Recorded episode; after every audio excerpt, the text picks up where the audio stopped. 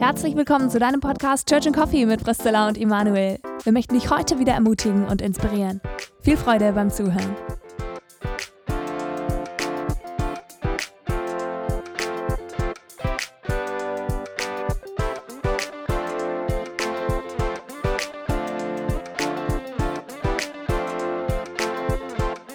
Hallo und herzlich willkommen zu einer neuen Podcast-Folge wieder mit uns zwei. Ich bin wieder gesund. Halleluja. Und ich habe gedacht, am Anfang machen wir, machen wir mal wieder so Random Talk, also einfach so über unser Leben, über unser Alltag. Und das hat auch was mit Kaffee zu tun natürlich. Und Immanuel, ich will dich jetzt einfach mal fragen, du hast ja, ich sag mal, so ein Upgrade erlebt, so in der letzten Woche. Ich wusste, ich wusste, dass das kommt. Bezüglich Kaffee. Ich hab's gewusst. Erzähl doch mal. Ah, ja. Cool. Also, ich Kannst du habe dazu sagen, dass du es dir nicht selber gekauft hast? ich hab eine Dass die neue, Leute nicht denken, ach du Schande, wie viel verdienst du eigentlich? ich habe eine neue coole Siebträgermaschine. Die habe ich hier bekommen, weil ich ja gerade meinen Hut nehme in der Gemeinde hier als Pastor und ähm, dann hat mir, ist mir das zum Abschied zugekommen, sozusagen eine schöne italienische Siebträgermaschine und ich habe die natürlich schon ein paar Mal im Einsatz gehabt diese Woche und das ist schon ähm, muy bien, also wirklich wow. Dauert, dauert ganz schön lang, sich da einen Kaffee zu machen. Also es ist nicht effizient, aber es ist sehr, sehr lecker.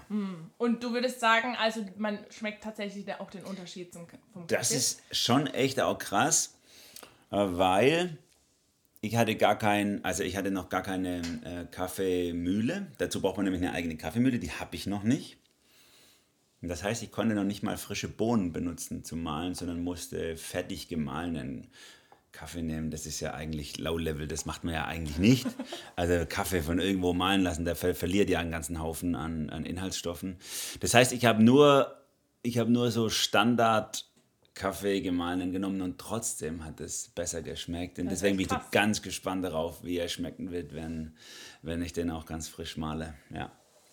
Und ähm, hat es direkt am Anfang geklappt, weil ich weiß nämlich, dass es manchmal auch gar nicht so, also dass es gar nicht so einfach ist, die ganzen Druckverhältnisse und so einzustellen. Hey, du redest hier mit dem Paten von Kaffee. Natürlich, klar.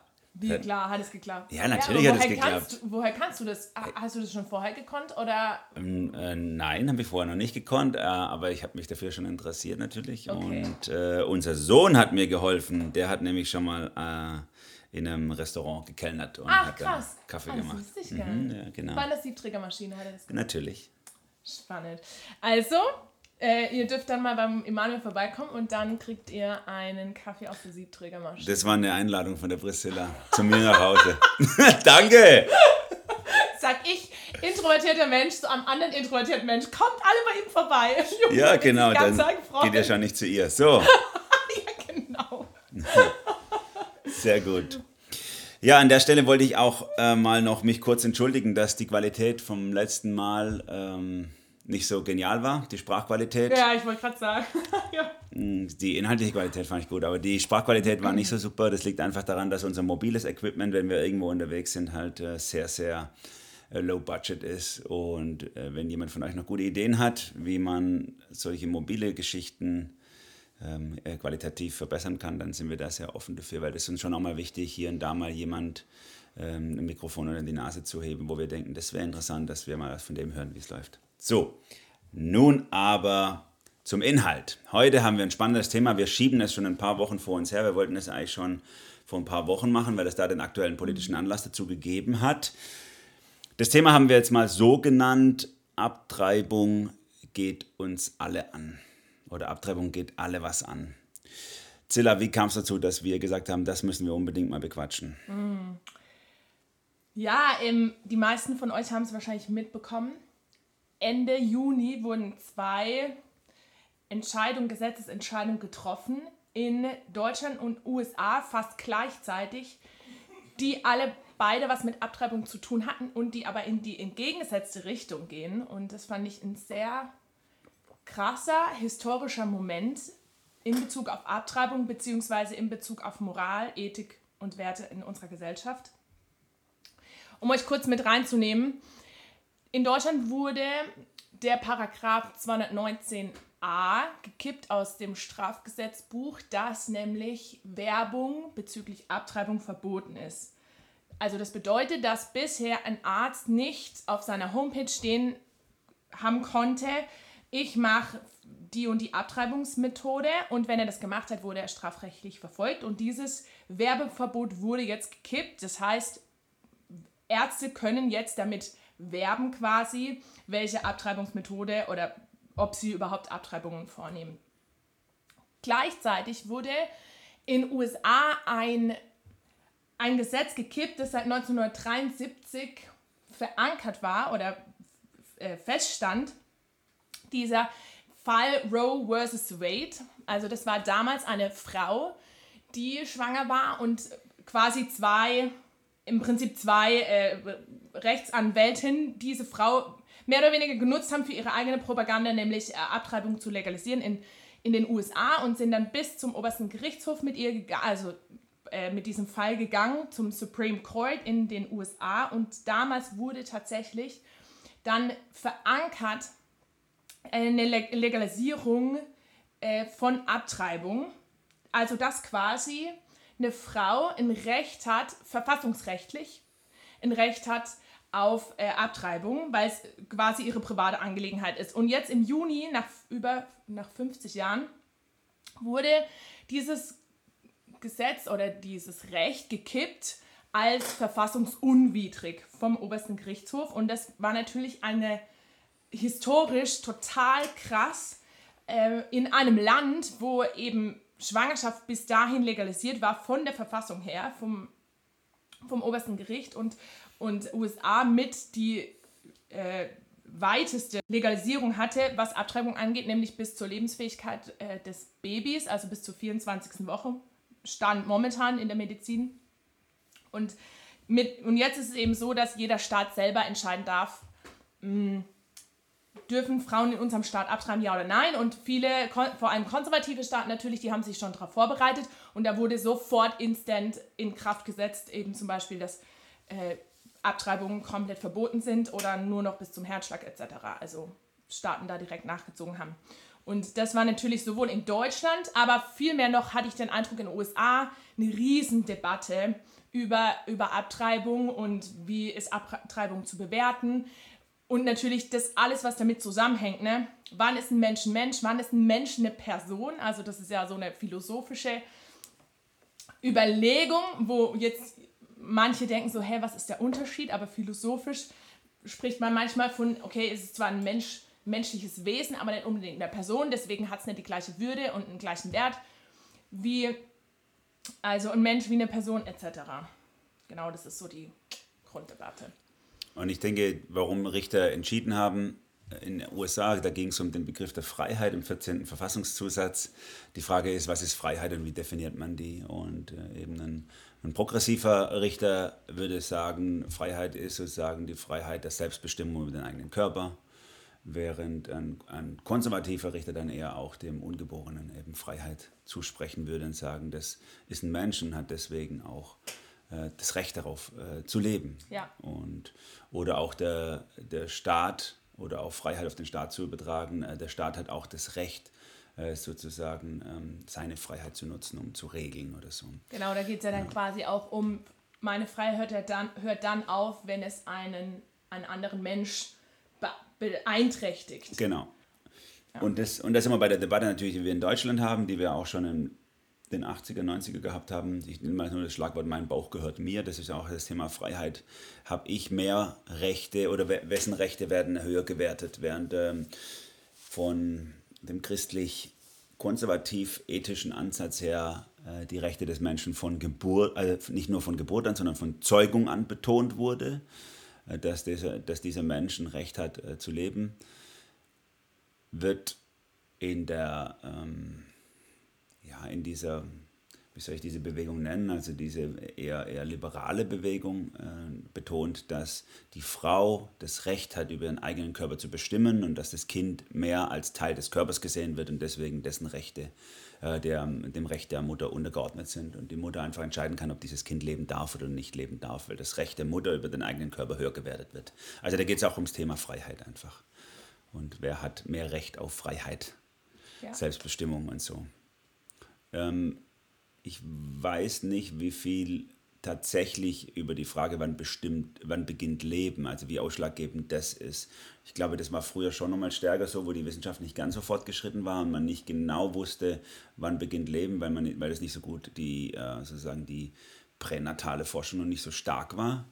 Aber heute weiß man ja schon, wann der Herzschlag einsetzt, wann Gehirnströme zu messen sind und so äh, denke ich, wird kaum jemand noch ernsthaft bezweifeln, dass ein Mensch auch vor der Geburt schon ein Mensch ist. Früher gab es die Gedanken schon bei den alten Griechen, dass ein Mensch erst zwischen dem 30. und 50. Lebenstag, also schon geboren, erst zum Mensch wird, dass die Seele später einzieht. Das war das Thema bei den Griechen und Römern, weswegen die auch kein Problem hatten, Kinder zu töten, nach der Geburt auszusetzen und zu töten, weil es war noch kein Mensch in ihrem Sinne. Ähm, aber ich denke, diese Diskussion ist heute äh, passé oder würde niemand mehr ernsthaft machen, sondern es ist klar, dass ein Mensch auch schon vor der Geburt ein Mensch ist.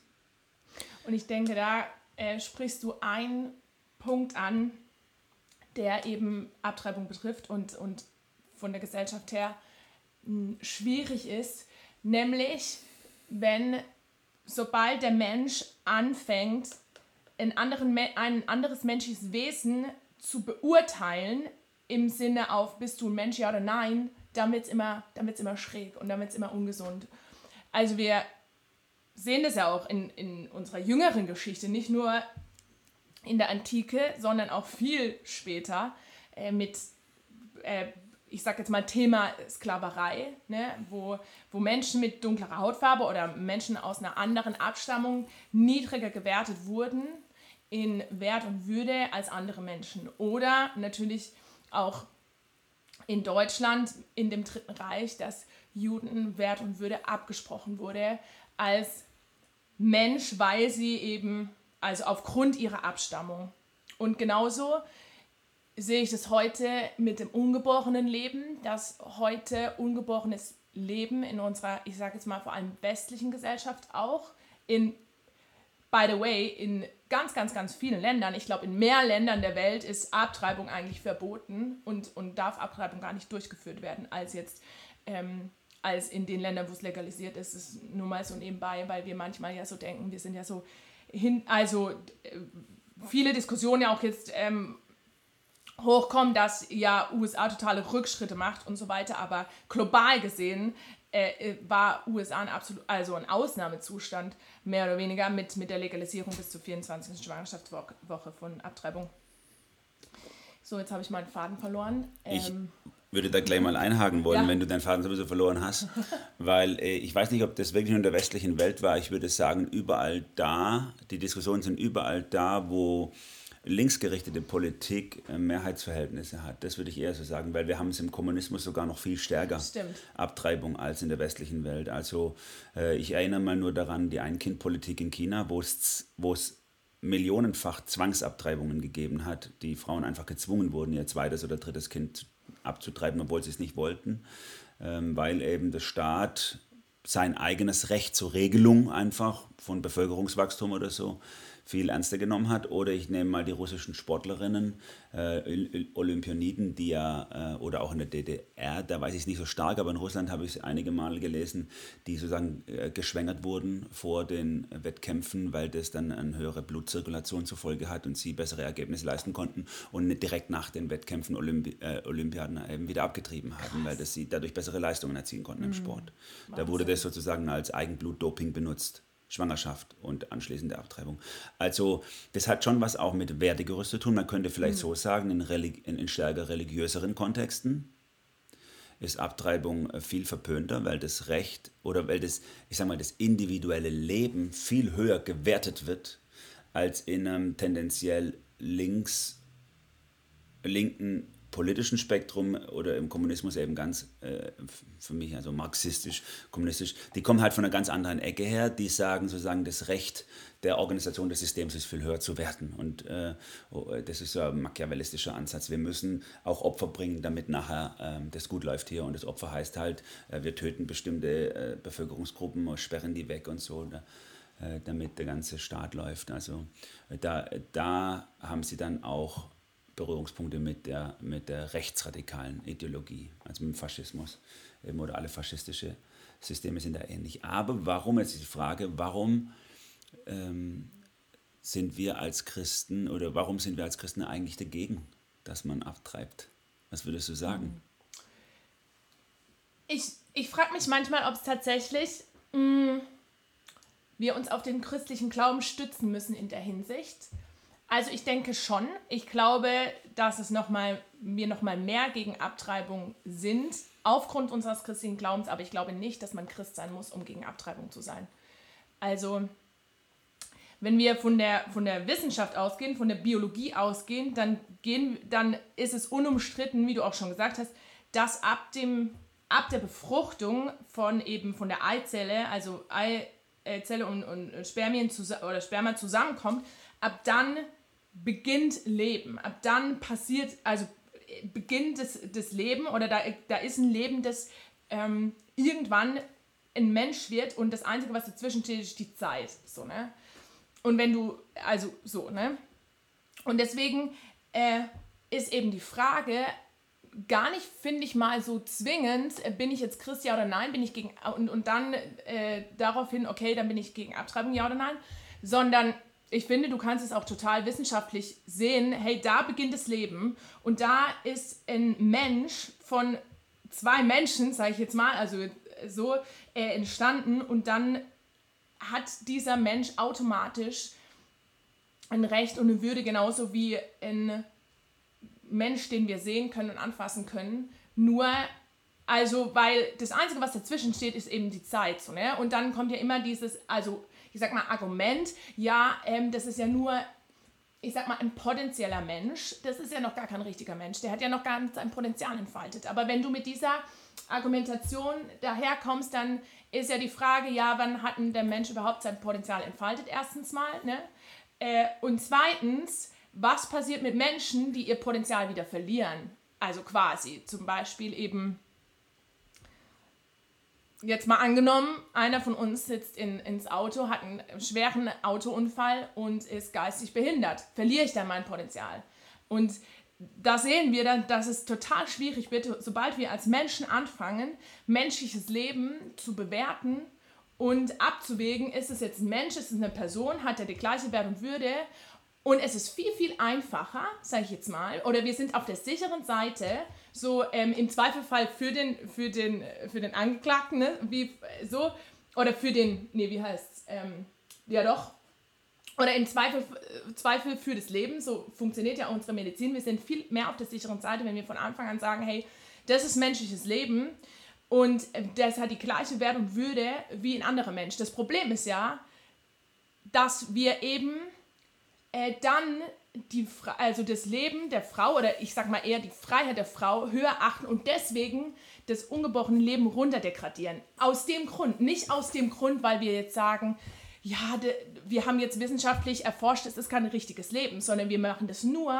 aufgrund von der Freiheit eines anderen Menschen. So. Und trotzdem würde ich gerne an der Stelle dir ein bisschen widersprechen. Ich würde schon sagen, dass das sehr viel mit unserem christlichen Überzeugung zu tun hat. Denn die Frage ist ja tatsächlich, ähm, warum sollte ich kein anderes Leben auslöschen, wenn es doch einen Fortschritt bringt? Also ich erinnere mal nur an die Debatte Peter Singer oder so, der ja auch ähm, der darüber diskutiert, äh, warum sollte es nicht, sollte es nicht bis zum Ende des ersten Lebensjahres erlaubt sein, dass man Kinder tötet und natürlich auch Menschen, die lebensunwert sind, die für die Gesellschaft nichts mehr bringen, eben Demente, eben Behinderte, eben alte Menschen, warum sollte man sie nicht töten? Es, äh, was spricht denn dagegen? Und da ist schon äh, die Frage, was spricht denn überhaupt dagegen? Wenn ich kein Christ bin, würde ich auch sagen, naja, was spricht denn dagegen? Also das würde ja der Gesellschaft gut tun.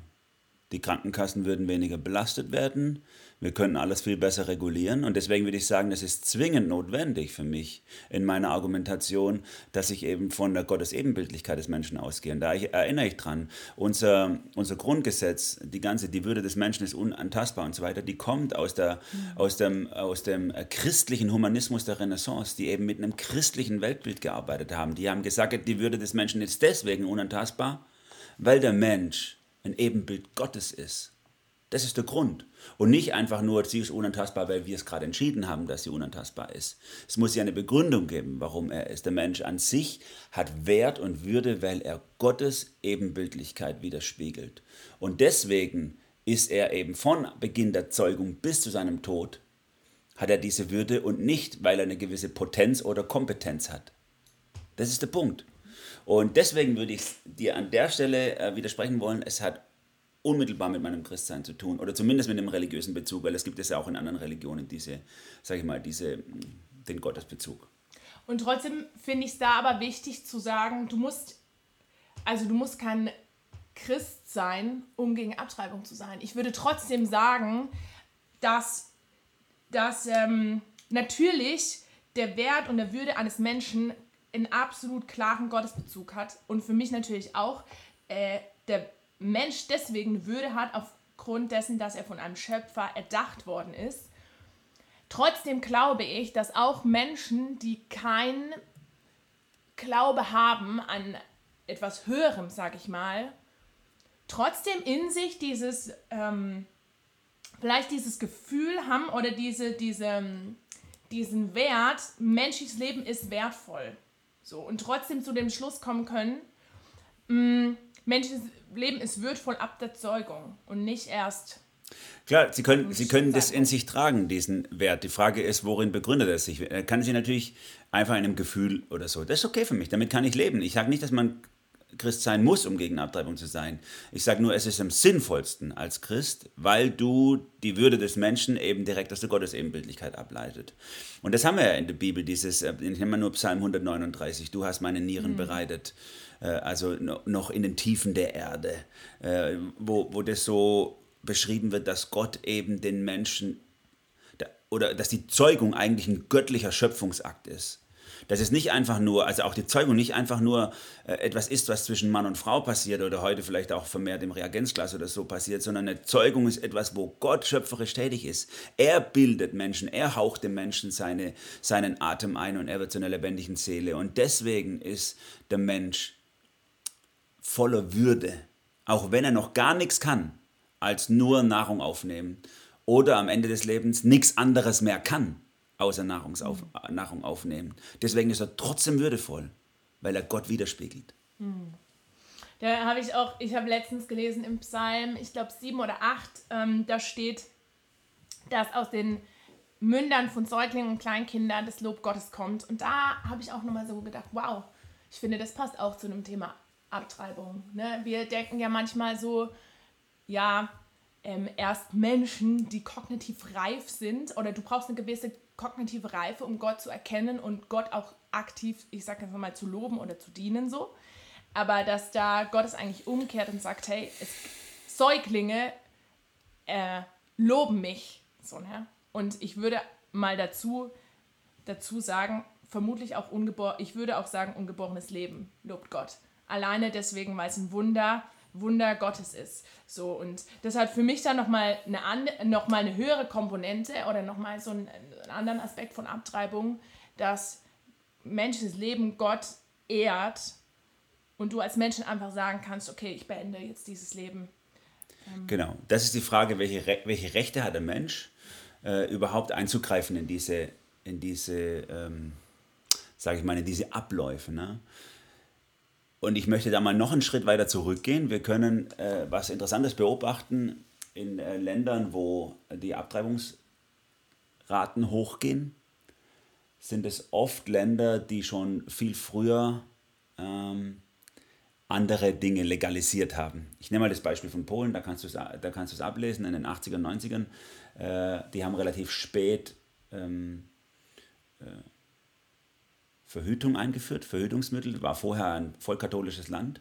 Und das war schon interessant, da äh, äh, zu sehen, als sie Verhütungsmittel, künstliche Verhütungsmittel freigegeben haben, 15 Jahre später ist die Abtreibungsrate extrem in die Höhe geschnellt. Ähm, es ist natürlich jetzt nochmal eine ganz andere Debatte, was ist für Christen Verhütung, okay, ja, nein und so, und was ist, was ist in Ordnung, was nicht. Aber man merkt eins, äh, Mentalität verändert sich mit dem Gefühl von Verfügbarkeit.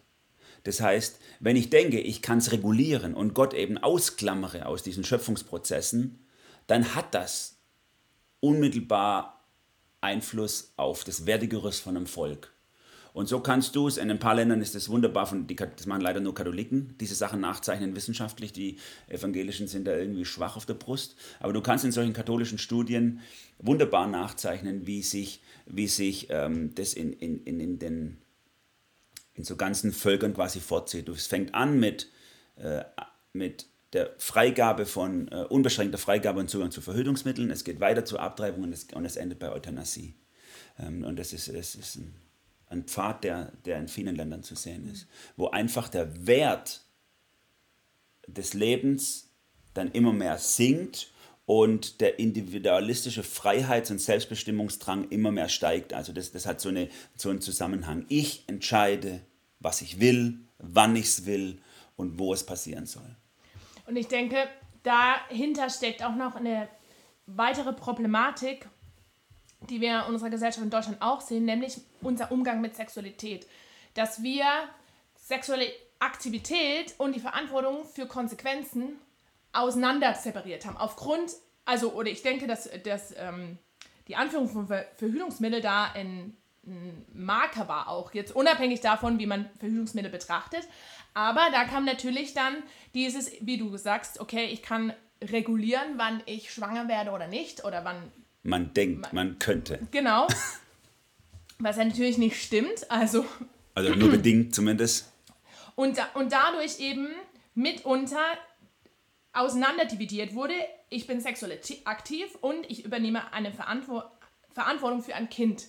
So. Und heutzutage unseren Jugendlichen in unserem Land gesagt wird, hey, sei sexuell aktiv, das ist total wichtig für deine Entwicklung, äh, mit ab 15, 16, 17 oder sogar noch früher, aber schwanger werden darfst du erst, wenn du eine verbindliche Beziehung hast, wenn du finanziell abgesichert bist, wenn du deine Karriere beendet hast. Und das macht natürlich keinen Sinn. Also das ist eine, also das ist natürlich eine Paradoxität, wo unter dem Thema Abtreibung liegt, weil was machen dann Jugendlichen, wenn sie mit 15, 16, 17 sexuell aktiv sind und schwanger werden? Genau, und da, und da kommen wir wieder auf soll ich sagen, auf diese religiöse christliche Komponente von Sexualität, weil Sexualität eben nicht ins Belieben des Menschen gestellt ist von der Bibel her, nicht einfach etwas ist, was einfach nur gegeben ist zu unserem Spaß, ähm, wie das heute so gesagt wird, sondern Sexualität eben ein Mitarbeiten am Schöpfungsplan Gottes ist.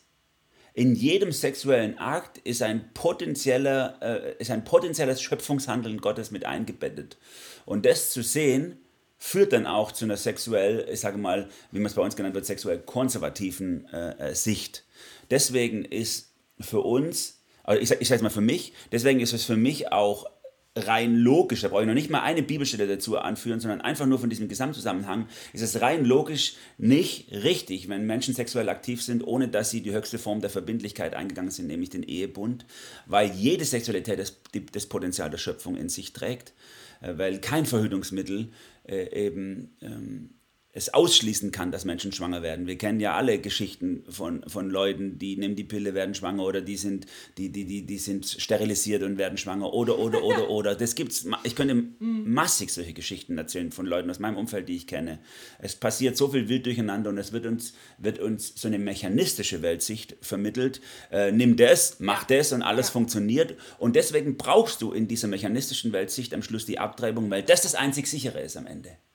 Du musst diesen Mensch töten, den du eigentlich nicht haben wolltest in deinem Leben, wenn es vorher nicht funktioniert hat. Ja, und dazu ähm, an, anfügen ist es der absolute Trugschluss zu sagen, äh, wir wollen Abtreibungsrate senken, indem wir Aufklärung machen über Verhütungsmittel, über sicheren Sex. Das funktioniert. Also es gibt keinen sicheren Sex, wie du auch schon gesagt hast. Oder, Überhaupt, ja. das Reden vom sicheren Sex ist eigentlich an sich schon äh, ein Unwort. Ja, das müsste als Unwort geredet werden, weil das, das, das tut so, wie wenn Schwangerschaft ein Risiko wäre oder so. Mhm. Ne? Ja. Und das Eigentliche an Sexualität eben das Genussvolle ist. Und das ist eben von der Bibel nie, sondern es ist immer, es, in der Sexualität ist ein transzendenter Akt eigentlich. Mann und Frau vereinigen sich unter dem Dasein Gottes, unter dem Segen Gottes zusammen. Mit, unter der Anwesenheit Gottes sozusagen. Es ist, ein, es ist ein Tanz der Schönheit Gottes, die da stattfindet, wenn es richtig ausgeführt wird. Sag ich mal, mit diesem, und, und, und es ist eine Perversion, wenn es einfach nur zum individuellen Vergnügen, nur zum Spaß und ohne diesen Aspekt der Transzendenz äh, getätigt wird. Und das ist etwas, was wir, wo du schon richtig hast, was, was sich so eingeschlichen hat bei uns. Und deswegen sind wir mal politisch gesehen, jetzt mit der Abschaffung des Werbeverbotes in Deutschland und was jetzt auch schon gefordert wurde, eben dann der Abschaffung, dass, äh, dass es überhaupt äh, etwas ist, was bestraft werden müsste, tendenziell Abtreibung, dass das natürlich jetzt auch gefordert wird. Das ist nur folgerichtig Klar. und hat angefangen vor Jahrzehnten, wo eben über Sexualität umgedacht wurde. Ein Aspekt, den wir noch nicht beleuchtet haben, den finde ich auch total spannend in der Thematik Abtreibung ist die Rolle des Mannes. Ich finde es total spannend. Ich habe mich jetzt die letzten Wochen viel mit Abtreibung beschäftigt, aufgrund der aktuellen Debatte oder politischen Entscheidungen in USA und Deutschland. Und ich habe gefühlt nie, ich glaube, ich habe keinen einzigen Artikel oder so gelesen über die Rolle des Mannes in der Abtreibung. Es ging immer nur um die Rechte der Frau, der Körper der Frau, die Freiheit der Frau, die Verantwortung, die die Frau hat, de, die Last auch natürlich, die die Frau hat und so weiter, aber es ging nie um den Mann. Und ich denke, das ist auch eine ganz große Problematik, die unter dem Thema Abtreibung liegt oder direkt mit dem Thema Abtreibung zusammenhängt, nämlich mh, mm, Männer, die das Zusammenleben von Männern und Frauen. So, ne? Weil, wenn eben, wenn ein Kind entsteht in äh, in dem Bauch der Frau, dann ist zu 50 Prozent der Mann beteiligt.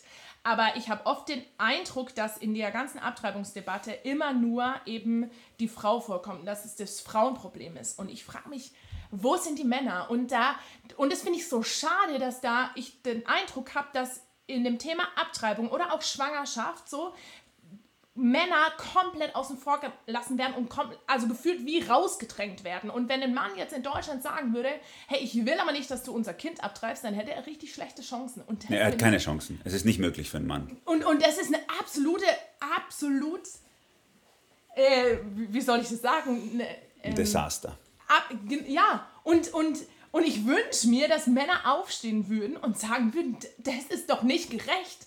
Was, also, und das ist auch nicht, meiner Meinung nach, ist es nicht feministisch im Sinne von Frauen und Männer sollten gleich behandelt werden, weil das ist eine absolute Diskriminierung gegenüber dem Mann, wenn, wenn du jetzt mal in diesem Sprachgebrauch äh, sein, ähm, in diesem Sprachgebrauch reden würdest. Ja. Aber natürlich ist, ist, ist es natürlich auch an der Stelle wieder folgerichtig, äh, wenn, es, wenn das Recht der Frau auf Selbstbestimmung über ihren eigenen Körper einfach höher gewertet wird als das Recht des ungeborenen Lebens auf Leben, dann ist es auch folgerichtig natürlich das Recht der Frau über ihren eigenen Körper höher zu werden als die Rechte des Mannes an diesem ungeborenen Leben. Weil, weil wie soll ich sagen, weil wenn ich äh, das Recht des Kindes auf Leben äh, vergleiche mit dem Recht des Mannes auf, dass er mitreden darf, also dann würde ich, dann ist das Leben auf jeden Fall auch nochmal höher zu werden. Und da hat das Leben schon verloren im Vergleich zur Frau. Warum sollte dann überhaupt noch ein Mann mitreden dürfen? Ah, ich finde schon, also ich, äh, ich finde absolut, dass ein Mann mitreden sollte, weil, oder ich finde es auch folgerichtig, weil es fünf, also er 50% anteilig ist an, an dem Leben des Kindes. Und dass er gar kein Mitspracherecht hat, also das finde ich wirklich... Ich, ich, ich gebe dir ja recht, aber ich würde ich würd trotzdem sagen, es ist einfach auch stringent gedacht. So dieses, wir haben, wir haben, einen, wir haben einen starken Individualismus, der, der oder ich würde fast sagen, ein Hyper, Hyperindividualismus, das ist ein ganz starkes Wertegerüst mittlerweile geworden in unserem Land äh, oder in der ganzen westlichen Kultur vielleicht, wo eben diese ganzen Selbstthemen einfach überhöht gesät werden. Selbstbestimmung, Selbst, dies, Selbst, das, Selbstliebe, Selbstannahme, Selbst, äh, äh, selbst. Also es geht, äh, es, der Mensch ist Mittelpunkt seines eigenen Universums und, und, und, und alles muss sich um diese Individualität des Menschen drehen und alles muss sich in der Individualität dieses Menschen sich da einordnen. Und, und deswegen ist es einfach auch zu Ende, sauber zu Ende gedacht, wenn man am Ende dann auch sagt, jeder kann einfach machen, was er oder was sie will. Und trotzdem denke ich, dass gerade in dem Punkt, unabhängig davon, ob das jetzt in dieses individualistische Weltbild passt oder nicht, es trotzdem, also finde ich, nicht, nicht konkurrent gedacht ist, weil, weil ja auch eine Frau zum Beispiel einfach sagen kann, ähm, ich verhüte jetzt nicht, damit ich ein Kind, also gibt es ja auch, ne, damit ich ein Kind bekomme, dass mein Partner bei mir bleibt, etc. und so. Und gerade in, die, in dieser ganzen Debatte, also wie der Mann ein Stück weit rausgedrängt wird. Und das, also das, das finde ich selbst, in, wenn, wenn du in diesem individualistischen Weltbild denkst, nicht fair, weil der. Weil er eigentlich auch machen dürfte, was er will. Ja, theoretisch. Aber das geht ja nicht. Das geht genau. nicht. Wenn zwei Leute da sind, die beide machen wollen, was sie wollen, ja. äh, dann kann sich, wenn sie unterschiedlicher Meinung sind, eben nur einer durchsetzen. Ja. Und dann musst du immer werten. Das ist ganz normal in der Ethik, also, dass du dann situativ abwägst, welche Werte, welche Rechte sind höher, äh, Individualrechte sind höher zu werten. Ja. Aber wir denken ja, also genau, jetzt mal ah, unabhängig von diesem individualistischen Weltbild, was nicht dem, dem von Gott entspricht, ist die Frage eben, wie, wie ist die Stellung des Mannes in Bezug auf das ungebrochene Leben her, von der Bibel her zu bewerten? Und da sehe ich eben eine ganz klare Verantwortung für den Mann, für das ungebrochene Leben. Absolut, so, ne? Absolut. Also das ist absolut so. Wir sehen das im Alten Testament in den, in den Gesetzbüchern. Also gerade wenn wir äh, 3. Mose 18, 19, 20, aber auch im 5. Mosebuch kommen, ich glaube Kapitel 25 rum, auch nochmal so diese sexualethischen Aspekte zum Tragen. Also wie hoch die Verantwortung des Mannes da auch gesehen wird. Ähm, bis dahin gehen, dass wenn ein Mann eine Frau schwächt, wie es da heißt, also dass er sie sozusagen äh, vergewaltigt oder vielleicht auch verführt, das ist, wird nicht ganz deutlich da, wie das gemeint ist, dass er dann Verantwortung übernehmen muss, indem er sie heiratet. Ne? Und äh, damit Verantwortung auch für dieses ungeborene Leben, äh, nimmt die Frau eben nicht einfach nur äh, alleine gelassen wird damit, sozusagen. Unverbindlichen Sex ist einfach nicht möglich nach der Bibel, sondern unverbindlichen Sex ist immer Hurerei, immer Prostitution und ist etwas, was, was äh, Gottes Idee von Sexualität widerspricht, weil seine Idee von Sexualität immer Verantwortungsübernahme mit einschließt. Weil es ja auch logisch ist, wenn ein menschliches Leben entstehen kann. Also das ist ja absolut logisch, auch wissenschaftlich, ich sag mal, objekt, sehr objektiv betrachtet und deswegen meine ich eben, du musst kein Christ sein, um zu merken, okay, Sexualität müsste eigentlich eine Verantwortung mit einherschließen, wenn es so eine krasse Konsequenz hat. Wir, wir sehen das ja in anderen Bereichen des Lebens auch. Das ist ja nicht nur ähm, jetzt beim zum Beispiel, keine Ahnung, beim Autofahren oder so. Ich muss ein gewisses Alter haben, ich muss eine gewisse kognitive Reife haben, um ein Auto fahren zu können. Weil es eben eine Konsequenz hat, weil es eine, weil es eine Konsequenz auf die anderen Autofahrer hat, etc., auf mein eigenes Leben. Ge Aber bei Sexualität kommt, werden wir das, also tun wir das komplett rausnehmen einfach. Ne? Ja, oder wir sagen halt, äh, die Verantwortung ist dann, dass ich am Schluss eben das Kind dann töte. Ja. Äh, damit habe ich verantwortlich gehandelt, weil ich bin ja jetzt gerade nicht in der Lage, das Kind aufzuziehen. Ja. Ähm, wir müssen mal die Kurve kriegen noch, Zilla, zu ja. einem anderen Thema, nämlich wie gehen wir eigentlich bei uns damit um? Also nicht nur, wir können ja uns in den politischen Diskurs äh, einmischen und unsere Meinung sagen und das wird hier sicherlich, wenn das Leute hören, die jetzt keine Christen sind oder so, die jetzt, die jetzt stark für die individuelle Freiheitsrechte von Frauen, äh, Selbstbestimmungsrechte von Frauen eintreten. Die werden sicherlich überhaupt gar nicht d'accord sein mit dem, was wir hier schwätzen. Die werden das schrecklich finden, rückständig, mittelalterlich oder was auch immer. Ähm, für mich ist aber wichtig, wie gehen wir eigentlich damit bei uns um als Christen? Wir haben ja hier einen christlichen Podcast, sozusagen einen Leidenschaftspodcast. Wie gehen wir bei uns, wenn das in der Gemeinde, ähm, wie gehen wir in der Gemeinde damit um, mit diesem Thema Abtreibung? Also ich habe ein paar Gedanken. Ich denke, der erste Gedanke ist anzuerkennen, dass der Mensch ab der Zeugung ein menschliches Leben ist und daher volle Würde und Wert hat. Und dass ich als Mensch nicht einfach sagen kann, ich bewerte das aber anders. Ich bewerte es erst nach einem unterschiedlich, ne? Herzschlag, Lebensfähigkeit etc. Ich kann das als Mensch nicht. Das ist, denke ich, der, das ist, denke ich, das, was am die Basis ist. Die Basis ist. Und das ist das, was die Bibel uns sagt. Wir, wir glauben das deswegen, weil die Bibel uns das sagt. Mensch ist Mensch von der Zeugung an und nicht erst ab irgendwann oder so. Ja, Okay. Und, und das, und das finde ich das Wichtigste. Und dann ist, steht überhaupt nicht außer Frage, ob Abtreibung ja oder nein oder gibt es Fälle, wo Abtreibung mh, okay ist oder nicht, sondern dann ist ganz klar, Abtreibung ist nie okay. Es ist also nicht möglich, im Rahmen einer christlichen Ethik Abtreibung zu bejahen? Würde ich, also auf, also auf keinen Nie. Fall. Gar nie. Gar nie. Volle Ausnahme. Ja. Ohne Ausnahme. Ja.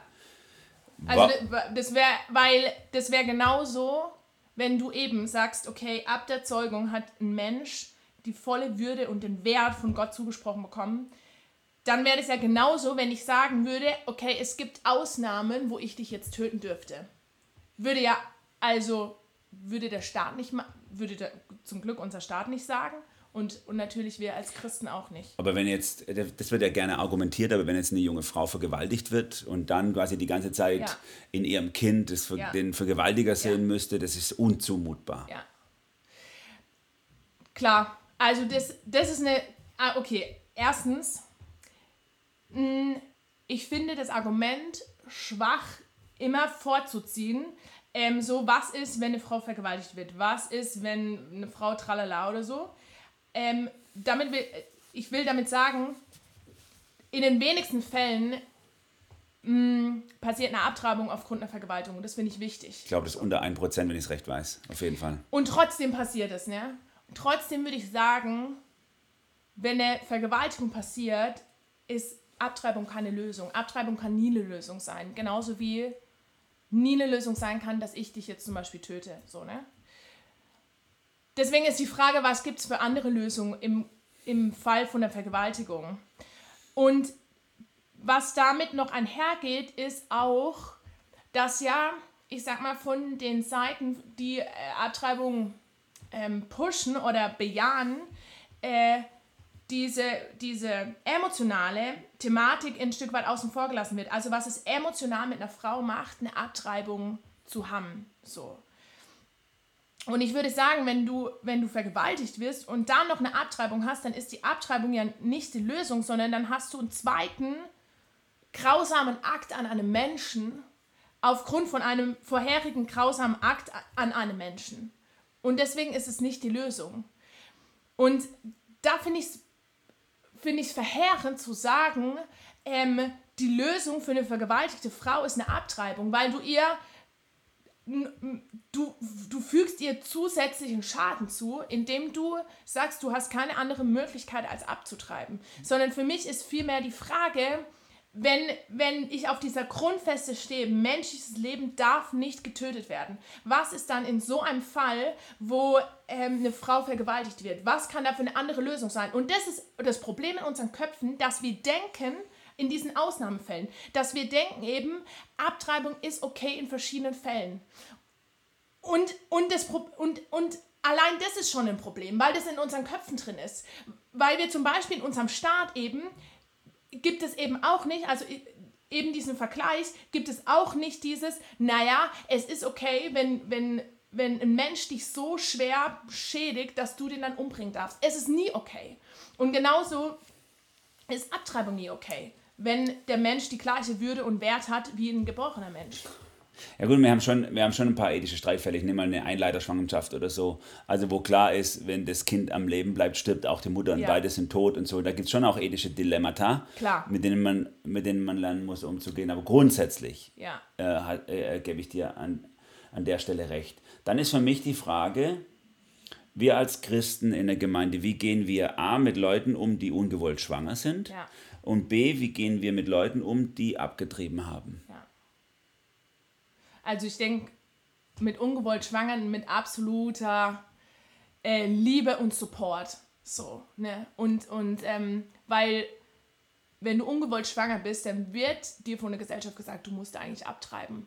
Und dem Stand zu halten, ich glaube, das ist gar nicht so einfach. Ich habe selber ähm, eine, eine Bekannte oder eine Freundin, die mit 19, glaube ich, schwanger geworden ist und äh, die zu ähm, eben eine Beratung gegangen ist, musst du ja in Deutschland. Und äh, die gesagt haben, ich will mein Kind behalten und die gesagt haben, treib ab, das ist völliger Schwachsinn. Und sie ihre Kinder behalten hat und ich bin so stolz heute auf sie.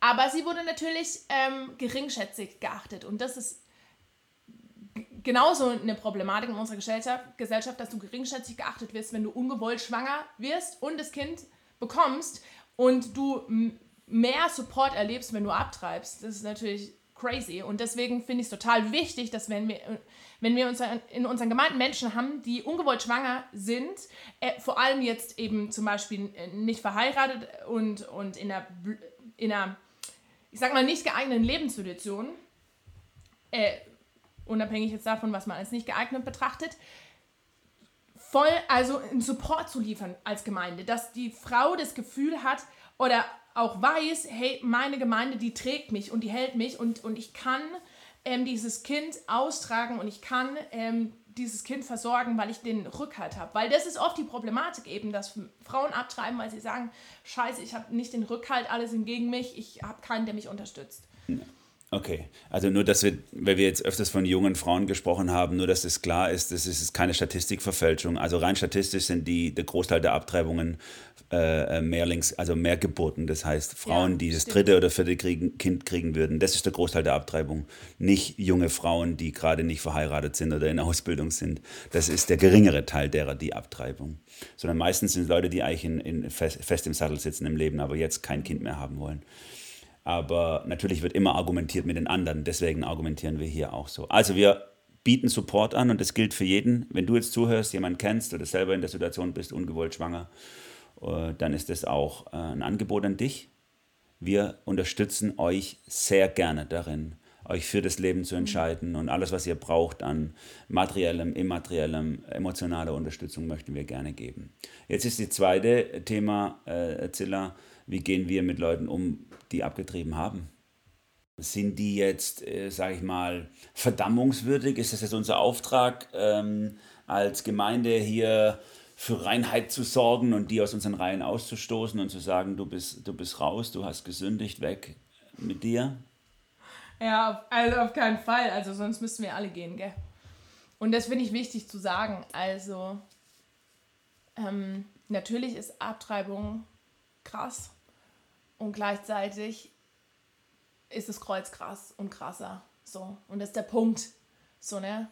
Und, ähm, und ja, und das ist der, der springende Punkt, wo, wo jeder, egal was er in seinem Leben gemacht hat, egal wie falsch es war, äh, zu Jesus laufen darf, weil Jesus alles bezahlt hat. So, ne? Und da mhm. merken wir, wenn wir jetzt, wie wir, Abtreibung als was total Schlimmes bewerten, äh, da merken wir, wie, wie krass das war, als Jesus am Kreuz gestorben ist, weil das alles reinwäscht. Auch wenn jemand abgetrieben hat, auch wenn andere Sachen passiert sind äh, im Leben.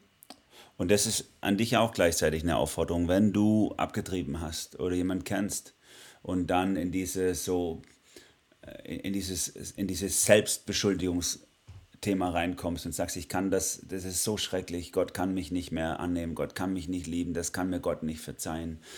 Äh, oder vielleicht sogar im postabortiven Syndrom drin steckst, wo du in krasse Depressionen fällst, weil dir dein Kind nachts erscheint oder so, was ja auch immer wieder der Fall ist.